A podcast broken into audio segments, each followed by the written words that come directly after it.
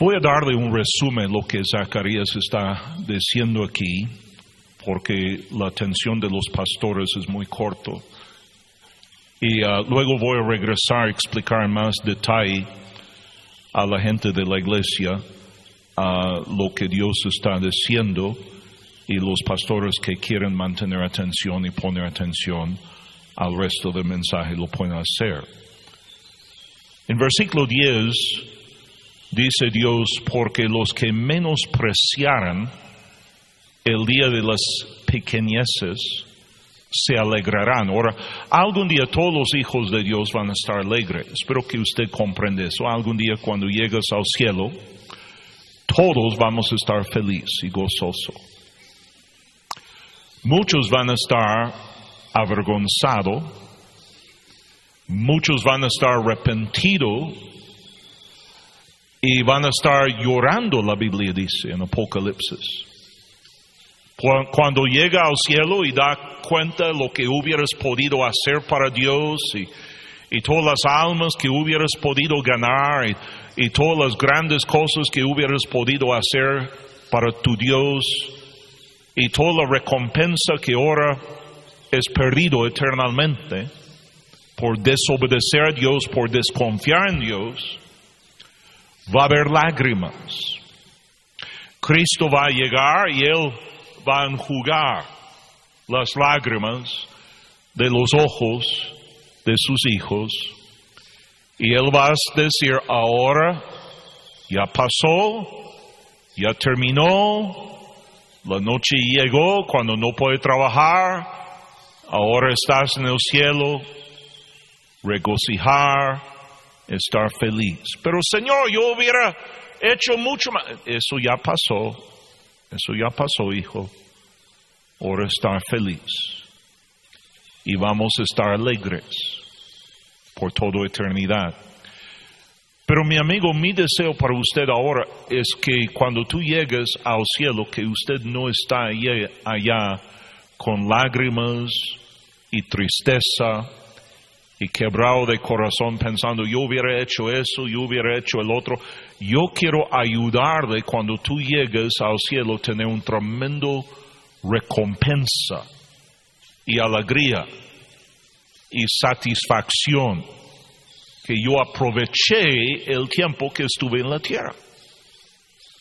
Yo doy gracias a Dios, yo, Dios me habló hace años, yo, ah, yo tomo muy pocas vacaciones, yo, ah, yo, yo aprovecho estar en mi púlpito predicando a la multitud de gente porque yo sabía el día va a llegar cuando ya no puedo predicar las gran multitudes yo quiero aprovechar cada oportunidad que yo tengo. Yo, yo iba muy seguido a conferencias en otros países, pero yo siempre, cuando era posible, subir un avión y estar aquí, estar en mi púlpito el domingo o para el jueves yo aprovechaba, yo, yo sabía, el día va a llegar cuando no puedo predicar a la multitud y yo quiero aprovechar de la oportunidad que yo tengo. Y yo estoy muy contento que echamos ganas para ver gente salvo y ver gente bautizado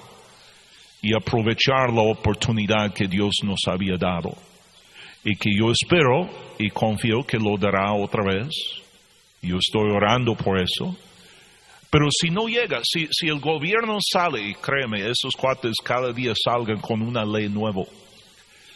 Si el gobierno sale mañana y dice, ¿sabes qué? Las iglesias no van a volver a abrir. No vuelvan a tener cultos. No vuelvan. no, ya no vamos a permitir ningún grupo arriba de 20. Jamás. Y se pierda la época y el día de haber hecho cosas grandes para Dios.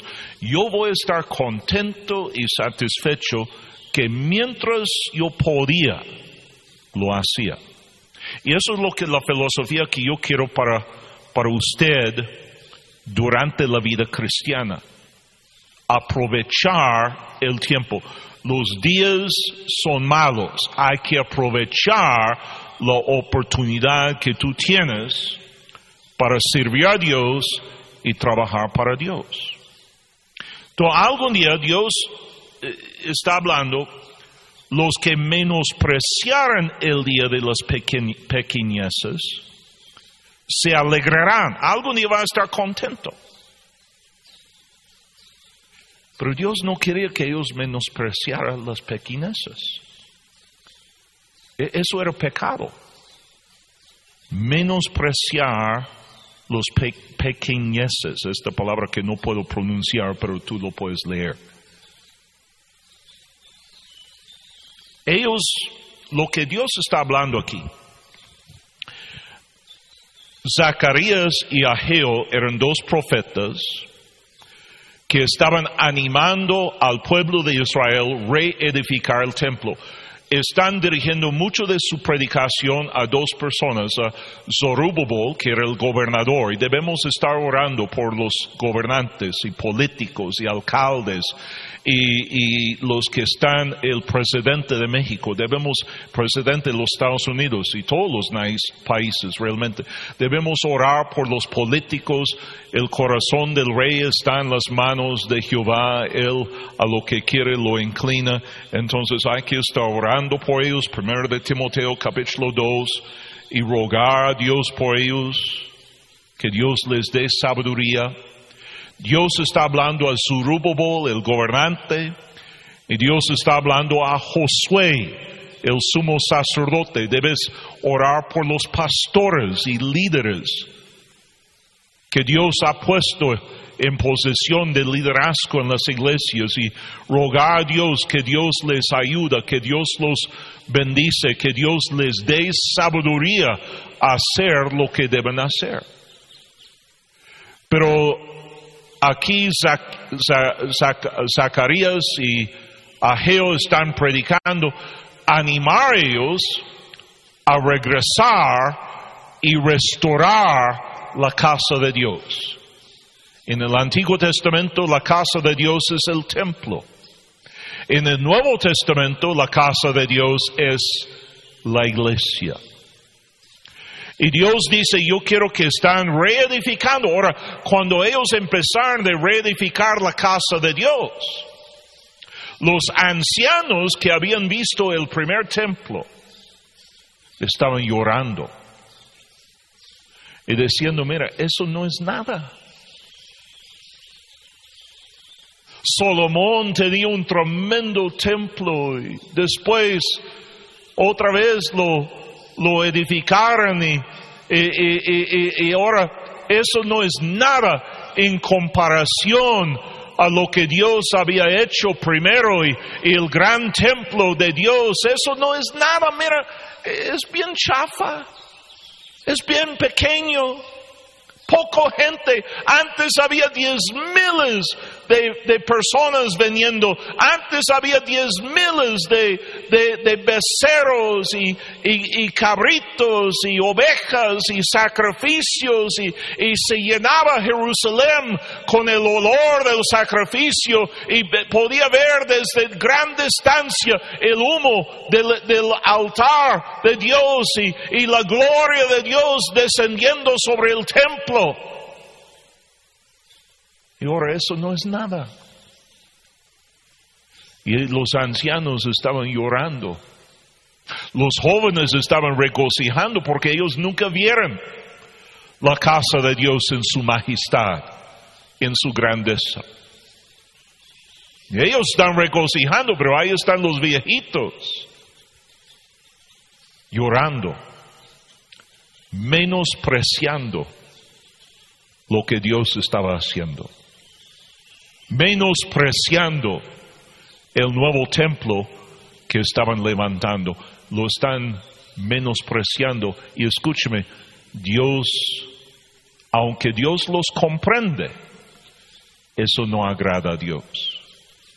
Mira el libro de Esdras, Esdras capítulo 3, Dios habla del ministerio de Ageo y de, de Zacarías y uh, uh, ahí en, en Esdras están ahora llegando y reedificando la casa de Dios y, y, gran parte de la Biblia está hablando de reedificando. Gran parte de la vida cristiana es reedificar lo que el diablo ha tumbado y lo que el diablo ha destruido. Gran parte de mi ministerio es tratando de reedificar un matrimonio, restaurar un hermano, una hermana que ha caído en pecado, tratando de levantar otra vez de ruinas y de, de escombro y de cascajo lo que el diablo ha tumbado y derribado. Pero aquí en Esdras capítulo 3, versículo 11, cantaban alabando y dando gracias a Jehová y diciendo porque Él es bueno, porque para siempre es su misericordia sobre Israel. Y Israel, escúchame, amamos los judíos, amamos a Israel y Dios nos ha bendecido por amar a Israel, aunque algunas iglesias han vuelto, vuelto muy tonto y muy necio y empiezan a concentrarse solo en los judíos en lugar de predicar el Evangelio a toda criatura. Mi amigo, hay que estar balanceado. Dios bendice los que bendicen Israel, Dios maldice los que maldicen Israel, pero no seas menso. Hay que predicar el Evangelio a todos. Dios usa Israel como un ejemplo para nosotros. Pablo dice en 1 Corintios 10, Él usó las historias y la, la, vida de Israel como nación como un ejemplo para nosotros los que hemos alcanzado los fines de este siglo. Entonces, Israel está aquí y Dios usa a ellos como una ilustración, están alabando, todo Israel, todo el pueblo aclamaba con gran jubileo, alabando a Jehová, porque se echaban los cimientos de la casa de Jehová, y muchos de los sacerdotes y los levitas y de los jefes de la casa paternas, ancianos que habían visto la casa primera, viendo echar los cimientos de esta casa, lloraban en alta voz, llorando. Pero eso no es nada. Mira los cimientos, mira las piedras pequeñas que están poniendo ahí, mira, eso no es nada. Ellos están llorando, mientras muchos otros daban grandes gritos de alegría, otros, gloria a Dios, aleluya, wow, mira lo que Dios está haciendo. Puso en el corazón del rey abrir la casa de Dios otra vez. Dios manejó el, corazón del rey y ahora vamos a restaurar la casa de Dios. Gloria a Dios, aleluya. Están alabando. Nota lo que dice. No podía distinguir el pueblo el clamor de los gritos de alegría de la voz del lloro porque clamaba el pueblo con gran jubileo y se oye el ruido hasta de lejos. Algunos médicos la semana pasada están diciendo, ya no deben hablar con voz recio, porque cuando tú respiras, sale la coronavirus de tu boca y queda en el aire por cuatro o cinco horas flotando en el aire y algunos pastores ahora van a hablar con un voz bien quieto y a lo mejor pone una tapa boca cuando predican. Mi, Biblia dice, levanta tu voz como trompeta. Mi, amigo, tú vas a tener que decidir si usted va a escuchar a Dios o escuchar al hombre. Pero ellos están llorando, otros están alabando. Y Dios comprende, pero no le agrada. Él dice, algo de ustedes que han menospreciado los pequineses. La palabra ahí pequineses es una palabra hebreo, realmente es, es la misma palabra repetido dos veces por énfasis. Pero es una palabra que está hablando de algo pequeño en tamaño o en número. Algo que parece insignificante. Y mi amigo, muchas veces lo que el hombre piensa que es insignificante, Dios cree que es grande y importante. Dios habló a Pedro cuando Pedro no quiso ir a hablar a Cornelio y a su familia en la casa y las iglesias empezaron en casas. Dios habló a Pedro y, Pedro diciendo, no Señor, nunca he ido con un gentil, nunca he comido comida con un gentil. Y Dios dice, Pedro, lo que Dios llama santo, no lo llamas tú común. Cuando Dios piensa que algo es importante, nosotros debemos creer que es importante también. La idea de la Biblia es que nosotros pensamos como Dios. Vamos a orar, Padre, ayúdanos a entender la Biblia. Ayúdanos a entender el mensaje de Zacarías. Y ayuda a nosotros, Señor, a obedecer la voluntad de Dios. Da fe a cristianos y da fe a los que no están seguros de ir al cielo para que sean salvos y bautizados. Y ayúdanos no menospreciar lo que es importante para Dios. En el nombre de Jesús. Amén. Ahora está predicando. Yo voy a simplemente revisar este bosquejo rápidamente y luego voy a regresar a predicar el mensaje a los que quieren escuchar. Primera cosa. Primera cosa. La obra de Dios es grande e importante para Dios. En Zacarías capítulo 4, Dios está diciendo a Zorúbabel y también a Josué que Él puede levantar la casa de Dios otra vez, que Él puede restaurar lo que el enemigo había destruido. Ahora, el enemigo lo pudo destruir por causa del pecado del pueblo de Israel.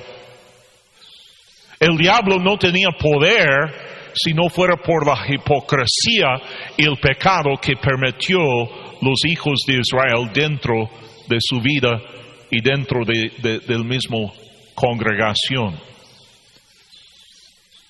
Nosotros como cristianos hemos tenido un pie en el mundo, un pie en la iglesia. Y luego el enemigo llega y tiene poder sobre nosotros por lo mismo.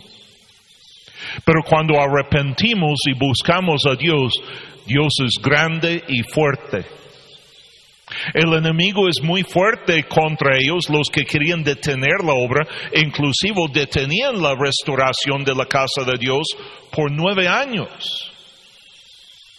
Pero Dios dice a ellos en versículo 6, respondió y me habló diciendo, esta es palabra de Jehová a Zorobabel, que dice, no con ejército, ni con fuerza, sino con mi espíritu, ha dicho Jehová de los ejércitos. Y mi amigo, Dios es más grande que el hombre, y el poder del Espíritu Santo es más grande que el poder del hombre.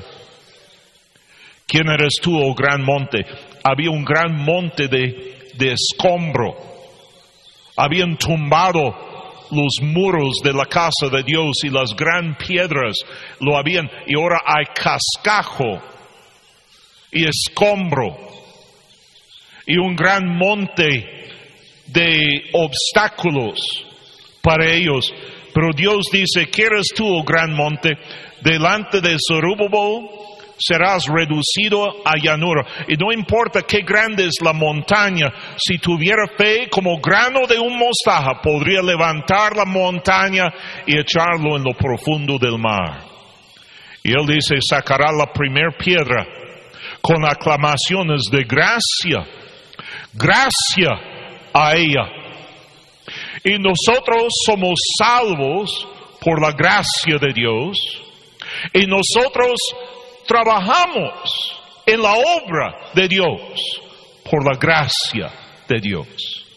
Es gracia que me salvó y es gracia que me sostiene en la obra. Libro de Efesios guarda su lugar en Zacarías. Algunos todavía no lo encuentran. Efesios capítulo 2, versículo 5. Aun estando nosotros muertos en pecados, nos dio vida juntamente con Cristo. Por gracia sois salvos. Gracias, favor que no merece. Dice, eh, juntamente con Él nos resucitó y asimismo nos hizo sentar en lugares celestiales con Cristo Jesús, para mostrar en los siglos venideros las abundantes riquezas de su gracia en su bondad para con nosotros en Cristo Jesús. Porque por gracia sois salvos, por medio de la fe. Eso no de vosotros, pues es don de Dios, es un regalo de Dios. No por obras, para que nadie se gloríe. Y cuando llegamos al cielo, vamos a estar lanzando las coronas al trono de Dios y clamando, Él es digno de recibir la, la honra y la gloria y la alabanza por los siglos de los siglos. Es Él que es el creador, es Él que es el redentor, es Él que hizo la creación y luego restauraba la salvación a nosotros. Y toda la gloria y alabanza va a ser para Él, nada para nosotros. Tu religión no te puede salvar, tus sacramentos no te pueden salvar, tu sacerdote escondido en su casa no te puede salvar. La salvación viene de Él que dio su vida por nosotros, derramó su sangre para nosotros, Jesucristo. Él merece la honra y la gloria. Somos hechura suya, creados en Cristo Jesús para buenas obras. Una vez que recibe la salvación es tiempo ponerse a trabajar, es tiempo ser bautizado y decir al mundo, he creído en la sepultura y resurrección de Jesús. Es tiempo venir a la iglesia y congregarse. Es tiempo dar su diezmo y ofrenda. Es tiempo ganar almas a Cristo. Es tiempo ponerse a trabajar para Él. Pastor, es que yo no puedo. No, tú no puedes. Pero Dios sí. Pablo dijo, todo lo puedo en Cristo Jesús que me fortalece. Y el mismo Dios que me da gracia para recibir la salvación, me da gracia para trabajar.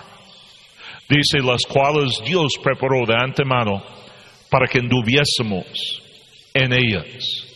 Y, Él dice, mira, acordaos que en otro tiempo vosotros los gentiles, en cuanto a la carne, eres llamados incircuncisión por la llamada circuncisión hecha con mano de la carne.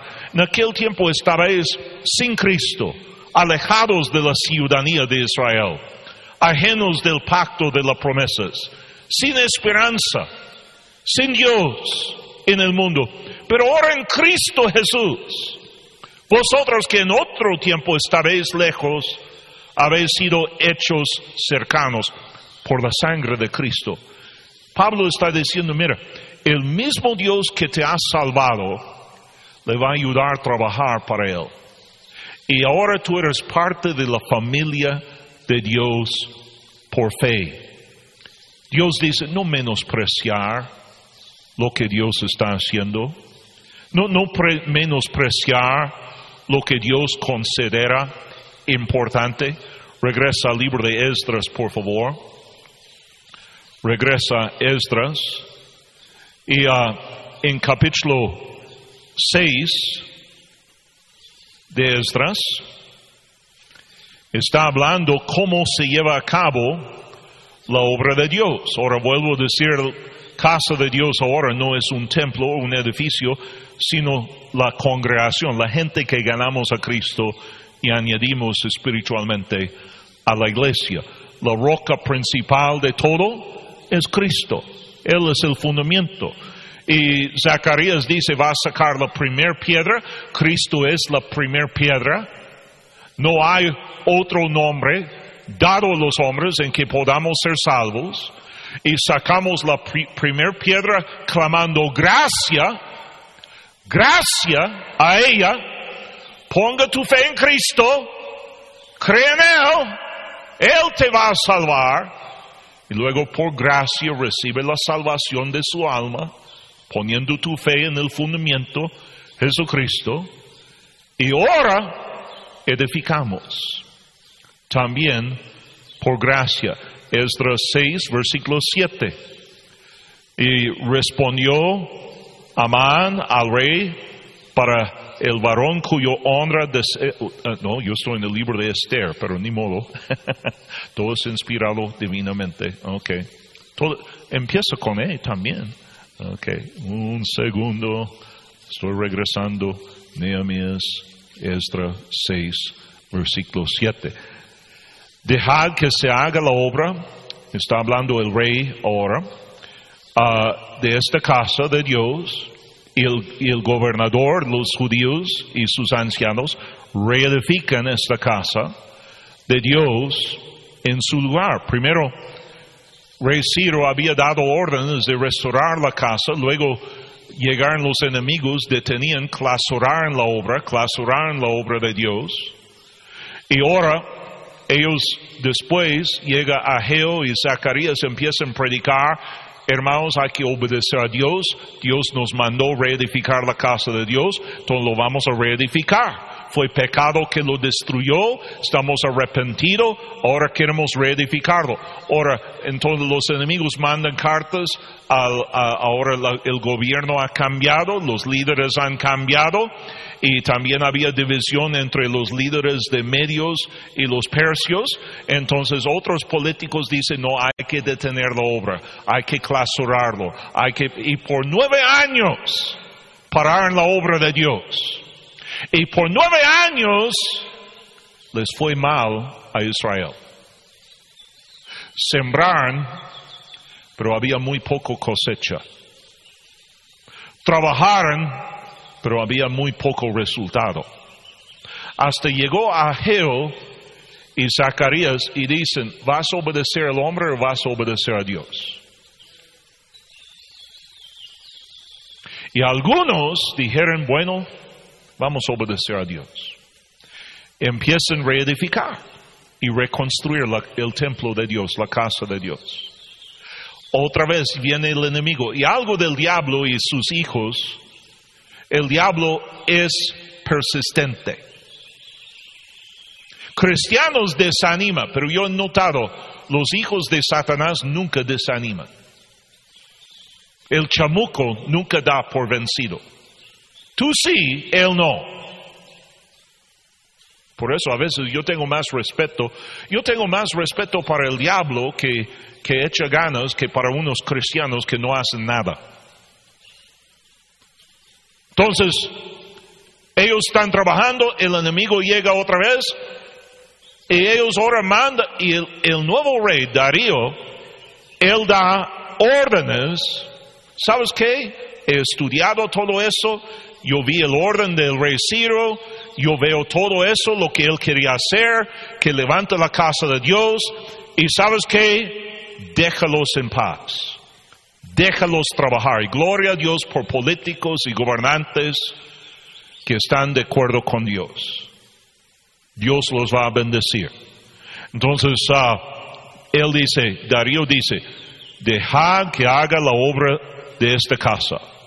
Y él dice, por mí es, es dada orden de lo que habéis de hacer con esos ancianos y de los judíos para reedificar esa casa de Dios, de que la hacienda del rey que tiene el tributo del otro lado del río sean dados puntualmente a esos varones los gastos para que no cese la obra. Eso es increíble. Ahora el rey dice, mira, yo no solamente estoy dando órdenes que ellos lo reedifican, hasta les voy a apoyar también. Les voy a ayudar lo que fuera necesario, becerros o carneros o corderos para holocaustos de Dios del cielo, trigo, sal, vino, aceite, conforme a lo que dijeron los sacerdotes que están en Jerusalén, les sea dado día por día, sin obstáculo alguno. Él dice, déjalos en paz. Hay iglesias ahora en los Estados Unidos que están volviendo a abrir. Y hay gente que los están demandando y ellos están demandando a ellos y ahora hay un pleito grande en los Estados Unidos, hay que orar por ellos, que Dios les da la victoria, pueden volver. Ellos están diciendo, mira, están dejando las cantinas volver a abrir, pero no quieren dejar la iglesia abrir. Eso no es justo. Y e, es interesante, habían cerrado los hoteles de paso y ahora los están abriendo otra vez. Yo creo que es mucho más probable que una ramera te va a contagiar con coronavirus de lo que va a ser contagiado por un pastor predicando la palabra de Dios. Luego dice el versículo 10, para que ofrezcan sacrificios agradables al Dios del cielo y oren por la vida del rey y por sus hijos. También por mí es dado orden que cualquiera que altere este decreto se arranque un madero de su casa, se cae la casa, y alzado sea colgado en él, y su casa sea hecho muladar. Por eso, la palabra muladar eh, quiere decir un baño público.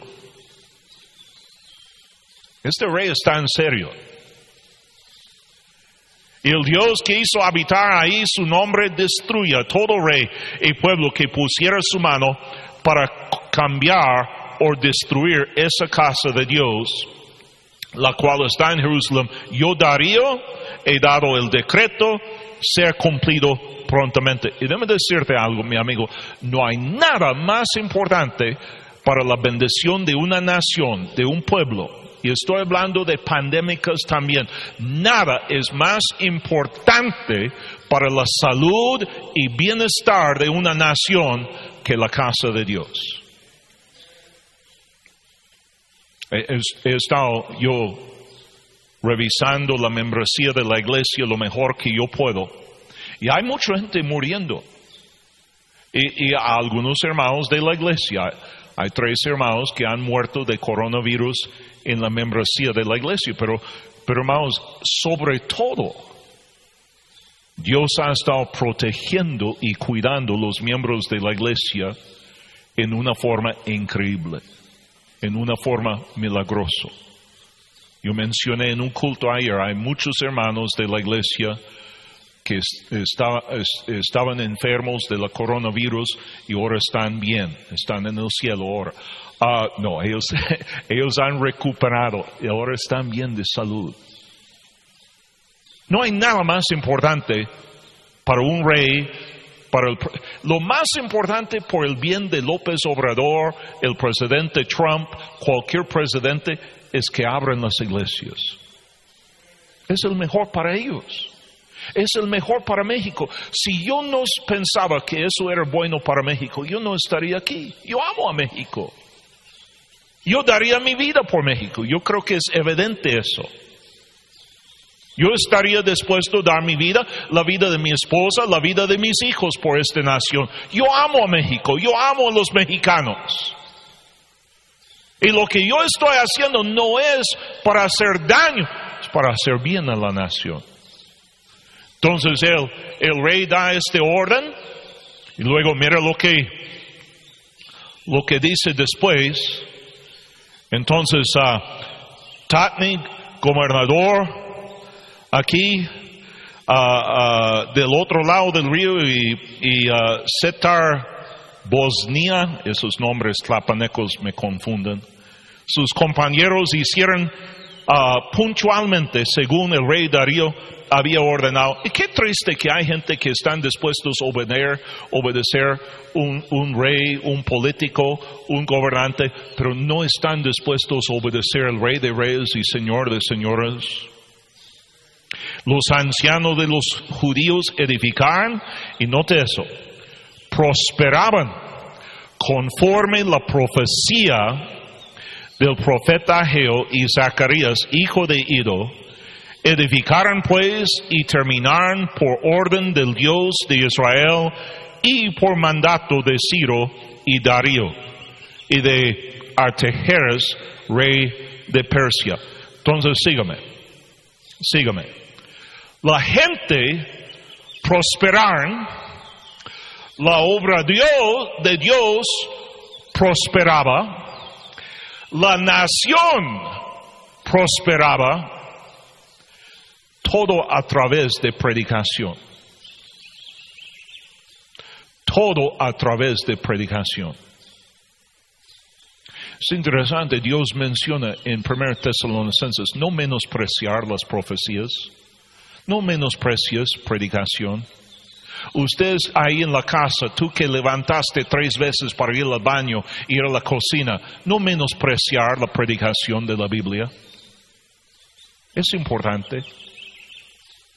No menospreciar la obra de Dios. Cristo dijo, si hay dos o tres congregados en mi nombre, ahí estoy yo en medio de ellos. Esta iglesia empezó hace 36 años en casas, reuniendo en casas con pequeños grupos. Y Dios bendecía. Y ahora hemos regresado a eso. No menospreciar la importancia de eso. No, no menospreciar lo que Dios está haciendo.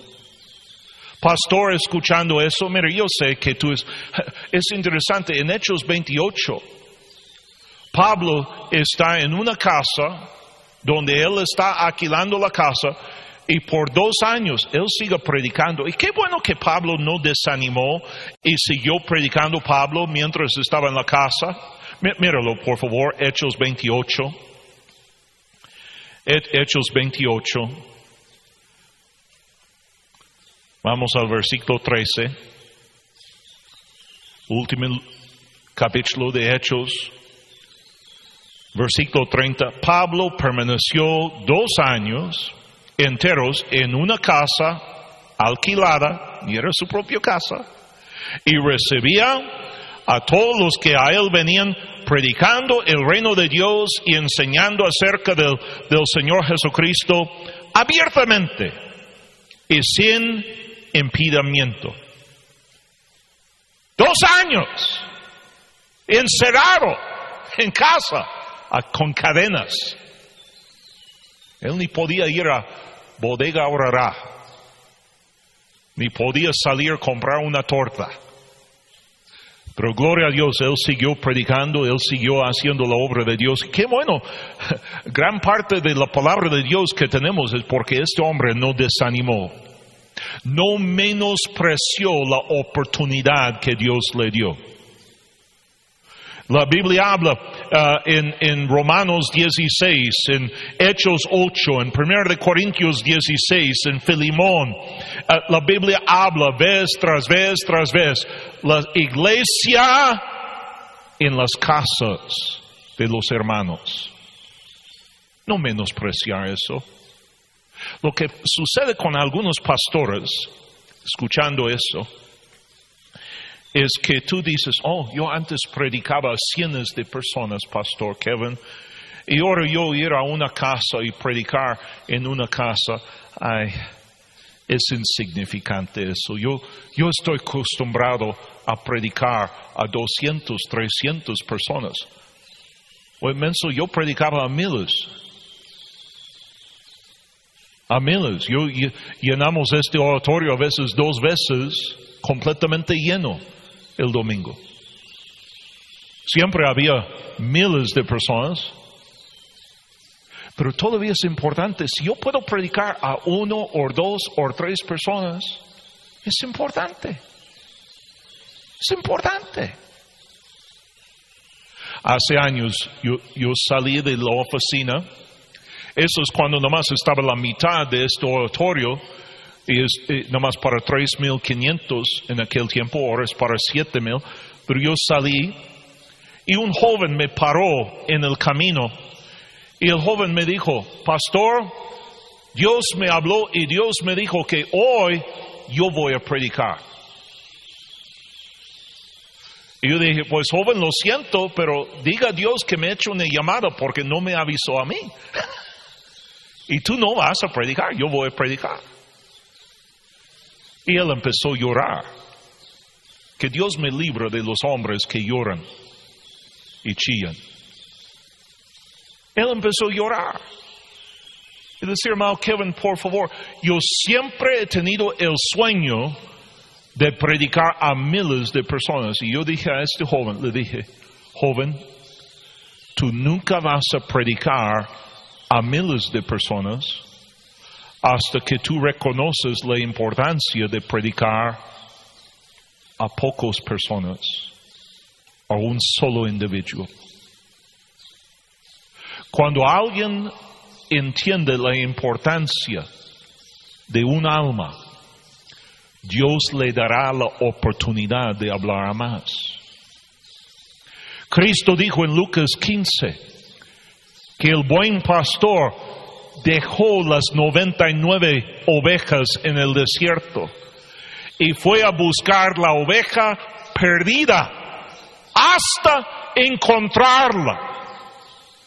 Y luego lo rescató y regocijó y llamó a sus amigos y vecinos regocijar. Mira, he, encontrado la oveja perdida.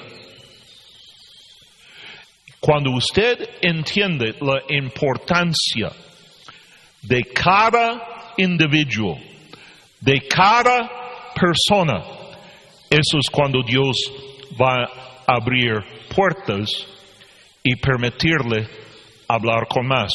Mira el libro de Juan, capítulo 3. Juan 3.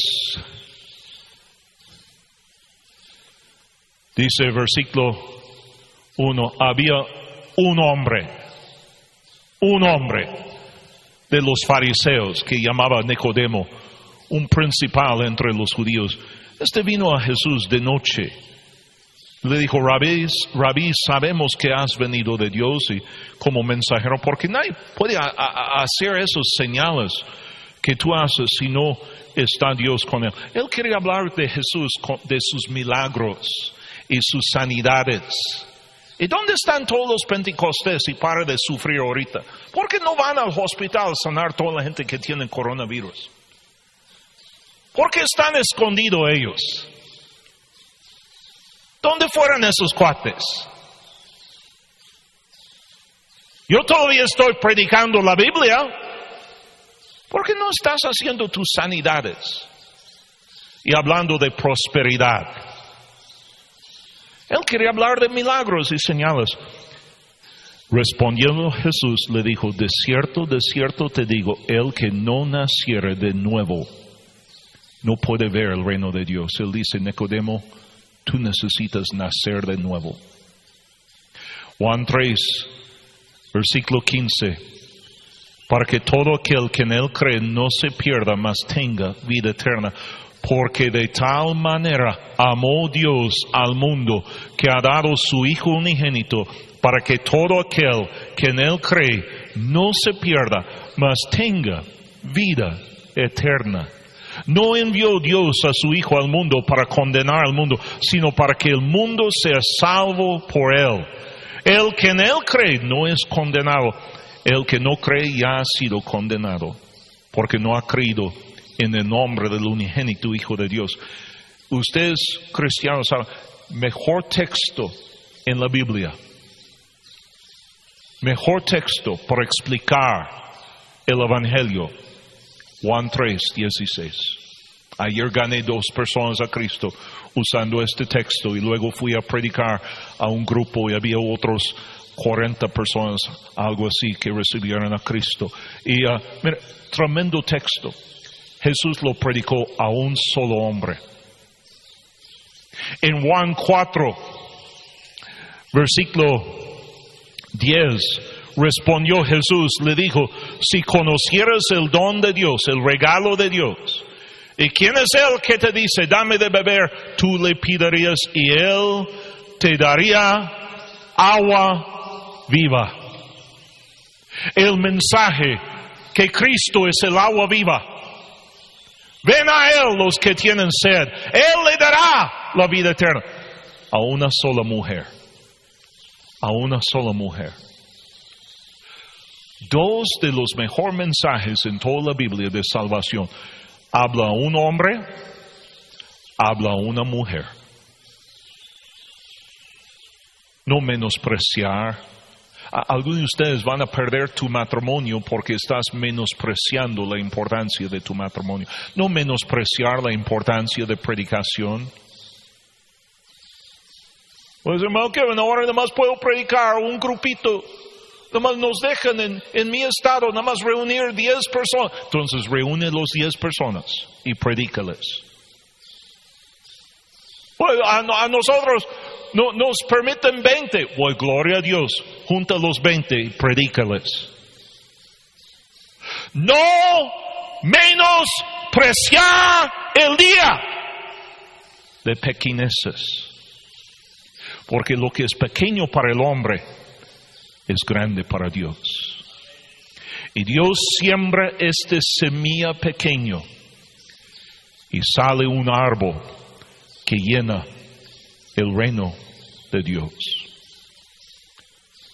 Hay médicos arriesgando sus vidas para rescatar a una sola persona enferma. Debe haber pastores dispuestos a arriesgar su vida para salvar un alma. Es más importante salvar el alma y darle vida eterna que este médico dar otros 10, 15 años de vida a un anciano. Es más importante. El trabajo que estamos haciendo es esencial. No menospreciar la oportunidad que Dios te da. Si tú puedes predicar a miles, predica a los miles. Si puedes predicar a un grupito chiquito, predica al grupo chiquito y échale ganas. Es importante. Mi amigo Dios puede tomar algo pequeño al principio y hacerlo algo muy grande. Hace años había un niño que fue con su madre a una escuela dominical. Estaban yendo a una iglesia metodista, pero este domingo habían cambiado, vivían en una casa humilde, una casa bien pobre, habían cambiado y ahora había una iglesia bautista cerca de la casa y esta señora metodista fue a la escuela dominical con su niño su marido le había abandonado, su marido era alcohólico, su marido antes de abandonar la casa le había tumbado los dientes de ella. Y ella ahora estaba chimuela. Y ella llega a la iglesia con su pequeño niño. Y su niño no tenía zapatos y estaba vestido en ropa bien mungroso, bien pobres le dejó en la escuela dominical y el niño entró sin zapatos y tomó su ciento. La maestra estaba enseñando y los niños estaban burlando del pobre niño que entró sin zapatos. Mira, ni tiene zapatos, mira, viene a la iglesia ni zapatos tiene, mira su ropa, mira qué sucio, mira qué mungroso. La maestra se llamaba Bethel, la señora Bethel, estaba enseñando sobre Juan 3:16. De tal manera amó Dios al mundo. El pequeño niño sentado ahí llorando porque los niños estaban burlando de él. El niño levantó la mano y dijo, maestra, la maestra miró al niño y dijo, sí.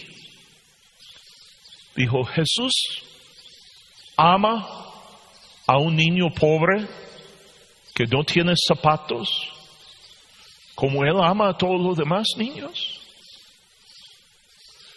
Y este maestro llegó al niño y lo recogió en sus brazos y lo levantó y dijo, Jackie, yo creo que Jesús te ama a ti más que cualquier otro niño en el clase. Era una mentira piadosa. Dios ama a todos igual. Pero ella quería animar al niño. Dijo, yo creo que Jesús te ama a ti más que a todos. Cuando llegó su madre a recogerlo después de la escuela dominical y después del culto. El niño dijo a su mamá, mamá, yo quiero regresar a esta iglesia. Yo quiero que sigamos viniendo a esta iglesia. Jesús me ama a mí más que todos los demás niños. Este maestro no sabía que tenía en sus brazos mi pastor, Jack Hiles. Ella no sabía que ella tenía en sus brazos el pastor de la iglesia más grande del mundo aquel domingo. No sabía que a través de su ministerio de este niño, un día, yo recuerdo un domingo, más de cien mil en asistencia. Ella no sabía que tenía un pastor que algún día iba a tener dos mil graduados de su colegio bíblico que iban a empezar iglesias por todo el mundo. Ella no sabía. Tenía un niño pequeño en sus brazos y lo quería animar. Y lo que hizo este maestro cambió cristianismo. No menospreciar el día en que estamos. Las cosas se ven pequeño ahora, hermanos. Se ve pequeño, no, no vemos los miles y diez miles de personas, no vemos eso, pero no menospreciar. Dios que levantó su obra en el pasado, lo puede levantar otra vez. Y Dios lo puede levantar más grande de lo que había levantado antes. Vamos a ponernos a pie ahí en su casa. Te pido que pongas a pie, inclina la cabeza, cierre los ojos. Oremos, Señor, bendice tu palabra. Gracias por el profeta Zacarías. Gracias que él predicó y animó y motivaba a la gente levantar y restaurar la casa de Dios. Y necesitamos pastores y predicadores que levantan y están motivando y animando a la gente a restaurar la casa de Dios, restaurar la iglesia de Cristo. Pero Señor, no podemos nosotros motivar si no, no hemos sido motivados. No podemos inspirar a otros si no hemos sido inspirados. No podemos ayudar a otros si no hemos sido ayudados. Espíritu de Dios es con, es con el Santo Espíritu que trabajamos. Es con el Espíritu de Dios que predicamos. Ayúdanos a buscar a Dios en la Biblia buscar a Dios en oración. Ayúdanos, Señor. Espíritu Santo que vive en nosotros, toma control y con tu poderosa mano vamos a levantar la casa de Dios. Cabeza inclinada, ojos cerrados, y usted diría, pastor, yo quiero que Dios me prospera. Yo quiero que Dios me usa. Yo quiero restaurar la obra de Dios y la casa de Dios. Y pastor, quiero verlo más grande que nunca. Ora por mí. Ora por mí. Levanta la mano. Levanta la mano. Yo sé, nadie tiene que verlo. Dios lo vea. Es lo importante. Dios lo puede ver su mano levantada. Levanta la mano.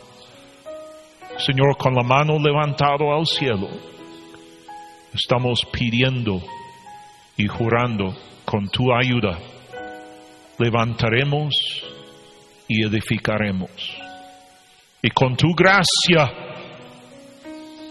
con la gracia de Dios, la gracia de Jesús, vamos a restaurar lo que el diablo ha tirado. Vamos a levantarlo otra vez, más grande de lo que era antes.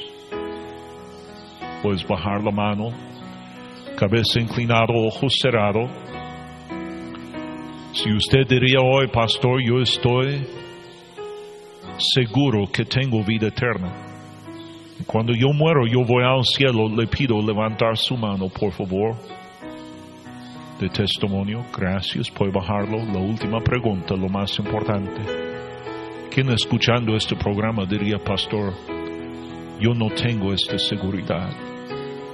Yo no sé dónde voy cuando muero, pero yo escuché este día en la Biblia que por gracia somos salvos por medio de la fe. Yo vi hace rato en la Biblia que de tal manera amó Dios al mundo que dio su Hijo unigénito. Y Cristo murió por mí. Y si yo pongo mi fe en Él, yo no voy a perder en el infierno y sufrir en el infierno. Yo voy a estar con Él en el cielo y yo quiero recibir la salvación de mi alma. Ora por mí. Ora por mí. Tú puedes orar conmigo esta oración de fe. Puedes pedir conmigo ahora mismo, Señor Jesús, yo soy pecador. Por el pecado condenado al tormento eterno, sin reposo, humo eterno, tormento eterno. Señor, no lo quiero. No lo quiero, Señor. Perdóname. Arrepiento del pecado y pongo mi fe en Jesús y en su gracia en su misericordia. Recibo la vida eterna en el nombre de Jesús y por fe en su nombre. Amén.